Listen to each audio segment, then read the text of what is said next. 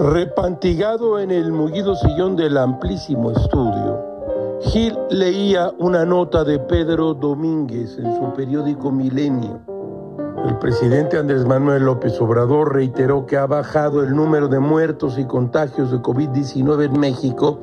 Estamos en una situación mejor a pesar de la tremenda tragedia que ha significado esta pandemia. Vamos bajando, no hemos tenido rebrotes. Y duro y dale con los rebrotes. No rebrota nada que no haya brotado. Si no se ha detenido el arrojo, no puede existir el rebrote. Me cachis. El presidente. Se va avanzando a pesar del dolor que nos ha dejado. Vamos logrando domar esta pandemia y salvando vidas.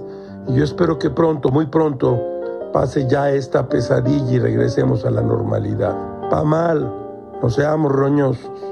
El subsecretario de Prevención y Promoción de Salud, Hugo López Gatel, recordó que hoy se cumplen 101 días de que México entró a la nueva normalidad con la jornada de sana distancia. Además, aseveró que México logró reducir la movilidad ante el COVID, al igual que países europeos, pero sin medidas coercitivas. Pues tiene su razón el subsecretario, nada más que ya se nos fueron 67 mil mexicanos y tenemos más de 600 mil contagios. El titular de la Coordinación Nacional Médica del Instituto Nacional, del INSABI, Alejandro Sbarch, detalló que se han capacitado a más de 86 mil trabajadores de la salud para atender casos de COVID. 86 mil, madre mía. Todo es muy raro, caracho, como diría Albert Camus.